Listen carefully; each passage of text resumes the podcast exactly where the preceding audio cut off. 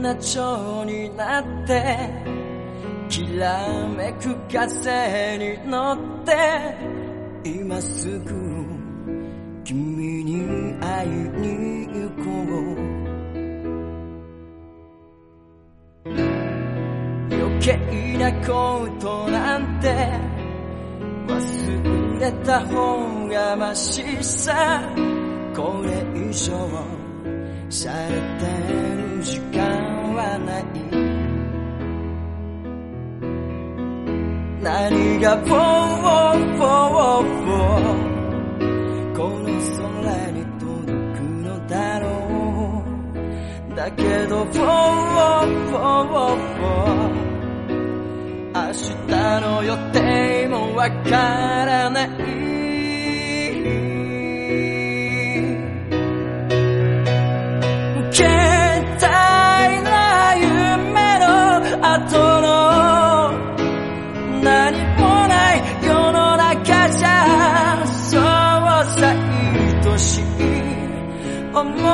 も負けそうに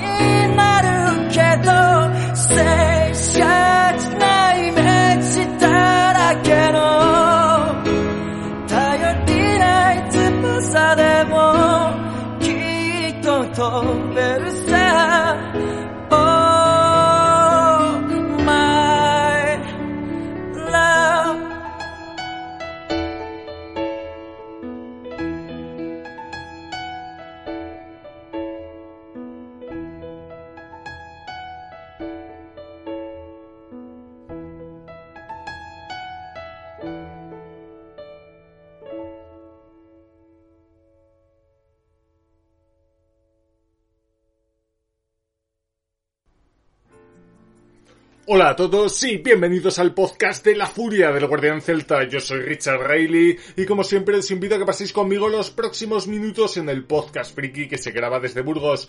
Hoy estamos de celebración. Subo este podcast después de mi cumpleaños y ya he cumplido 34 años, así que felicidades a mí. En el podcast de hoy hablaré de un tema muy interesante. Una pregunta. ¿Hay manga después de los 30?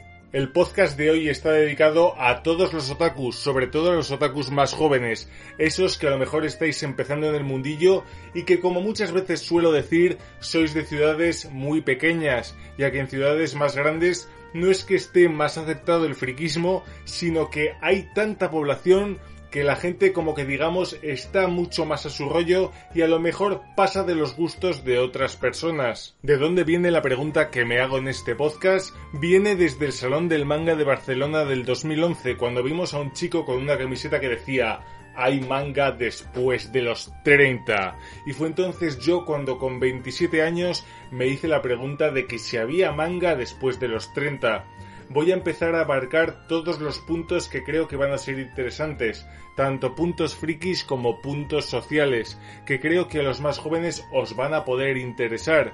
Yo creo personalmente que sí que son puntos muy interesantes. Punto 1. La infancia otaku.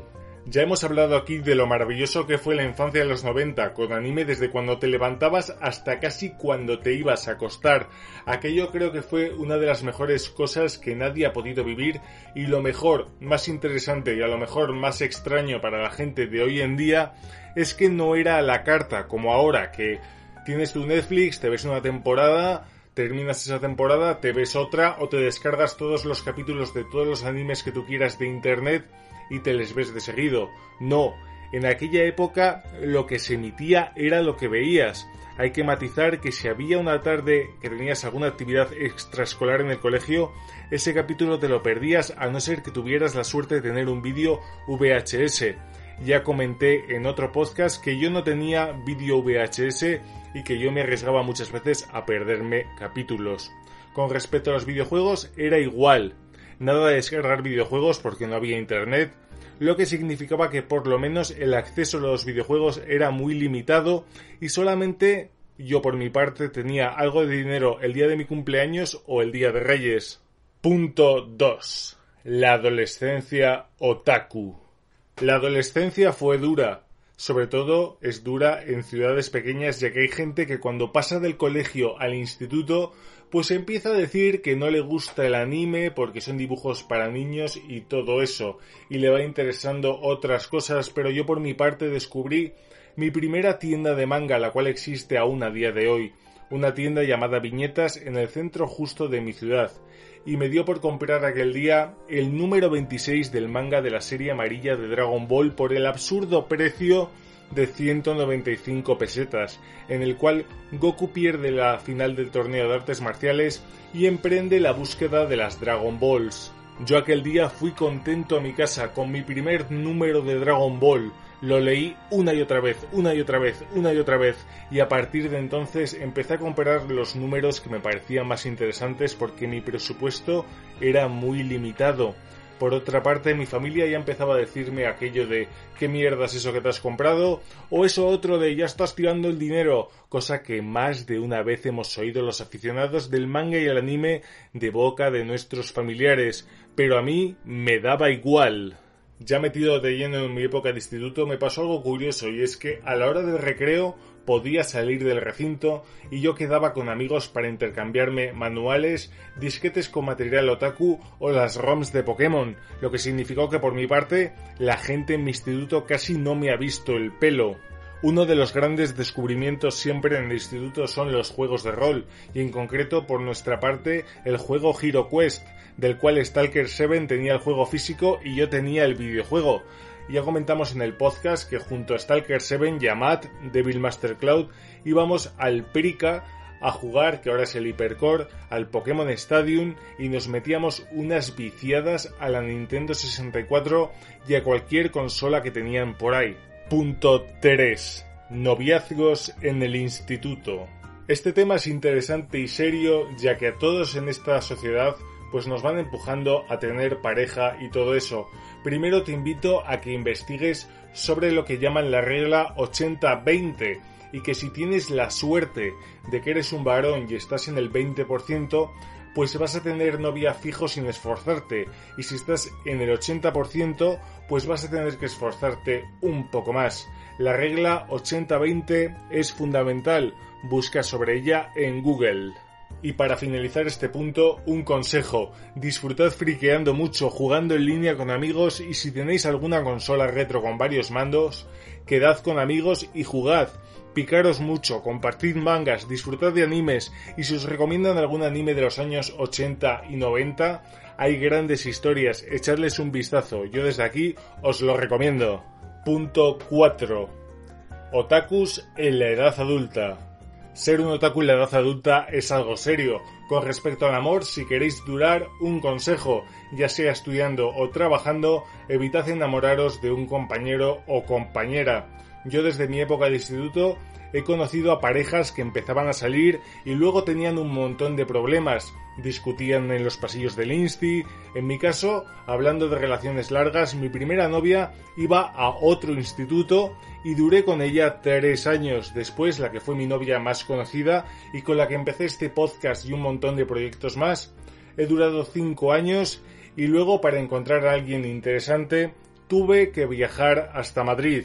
Una parte muy interesante de las relaciones es que si estáis de novios con alguien con vuestros mismos gustos o vuestro mismo nivel de friquismo, eso va a hacer callar muchas bocas, sobre todo de familiares o del típico vecino pesado. Podéis aprovechar a restregarles un poquito vuestra relación y a devolverles el vacile si han sido algo crueles con vosotros.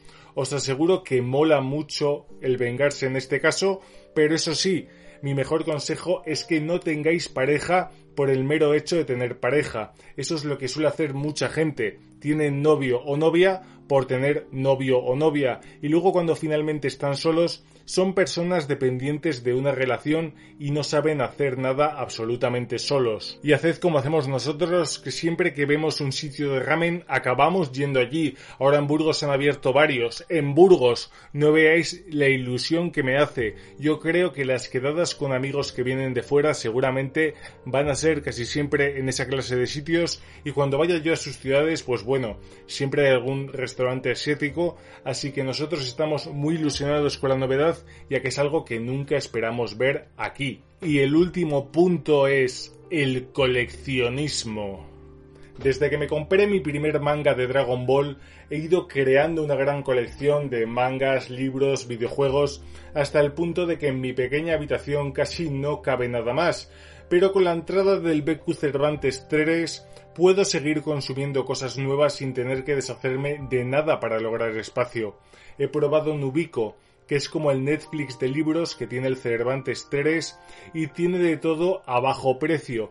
Ya hablaré en otro podcast del tema, pero creo que acabaré pagando Nubico, ya que el periodo de prueba la verdad es que yo creo que se me ha hecho corto. Fue corto pero intenso y tengo ganas de más. Si este año me van todos los proyectos bien y con casa propia, veré cómo meto todo en casa y sobre todo cómo lo distribuyo. Eso sí, sé que las baldas del IKEA son la salvación de los lectores de cómics, según mis amigos que lo recomiendan siempre, pero en principio, exceptuando ahora algún otro libro en formato físico, apenas ya digo que me cabe nada más. Doy gracias a que los cartuchos de videojuegos ocupan poco espacio y todavía puedo comprar muchos más videojuegos. Pero eso sí, tened cuidado con todas vuestras colecciones y con todo lo que compráis. Y hasta aquí el podcast de hoy. Ya me diréis en qué etapa de la vida estáis. Yo ya he demostrado que hay manga después de los 30 y que por lo menos yo lo sigo disfrutando. Y recordad como siempre que estoy en Twitter como guardián-celta, en podcastcollection.wordpress.com, en pokemonleaguespain.wordpress.com y en la furia del guardiancelta.wordpress.com. Estamos también en Facebook, en Evox y en Apple Podcast como la furia del guardián celta. También estamos en el Google Play Store con la aplicación Frikitakus, donde yo y mis amigos os traemos en tiempo real las mejores noticias del mundo del manga, del anime, de los videojuegos y los mejores vídeos de YouTube. Un saludo y hasta otro podcast.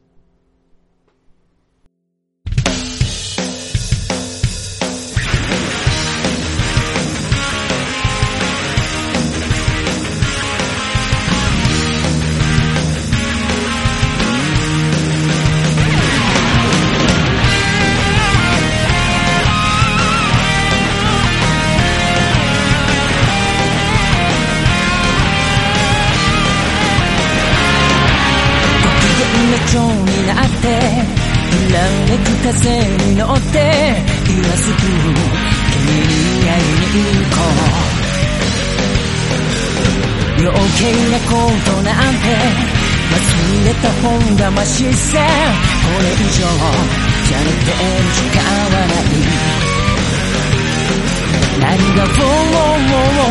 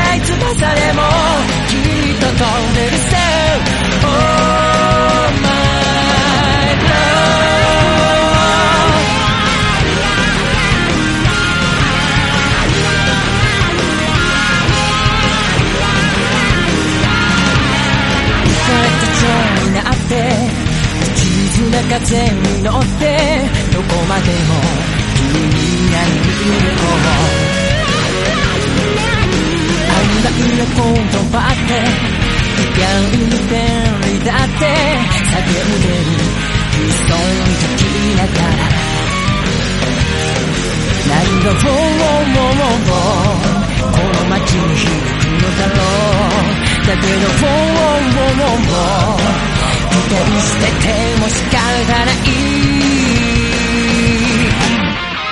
無限大な夢の後のやるせない世の中じゃそうはさ常識外れも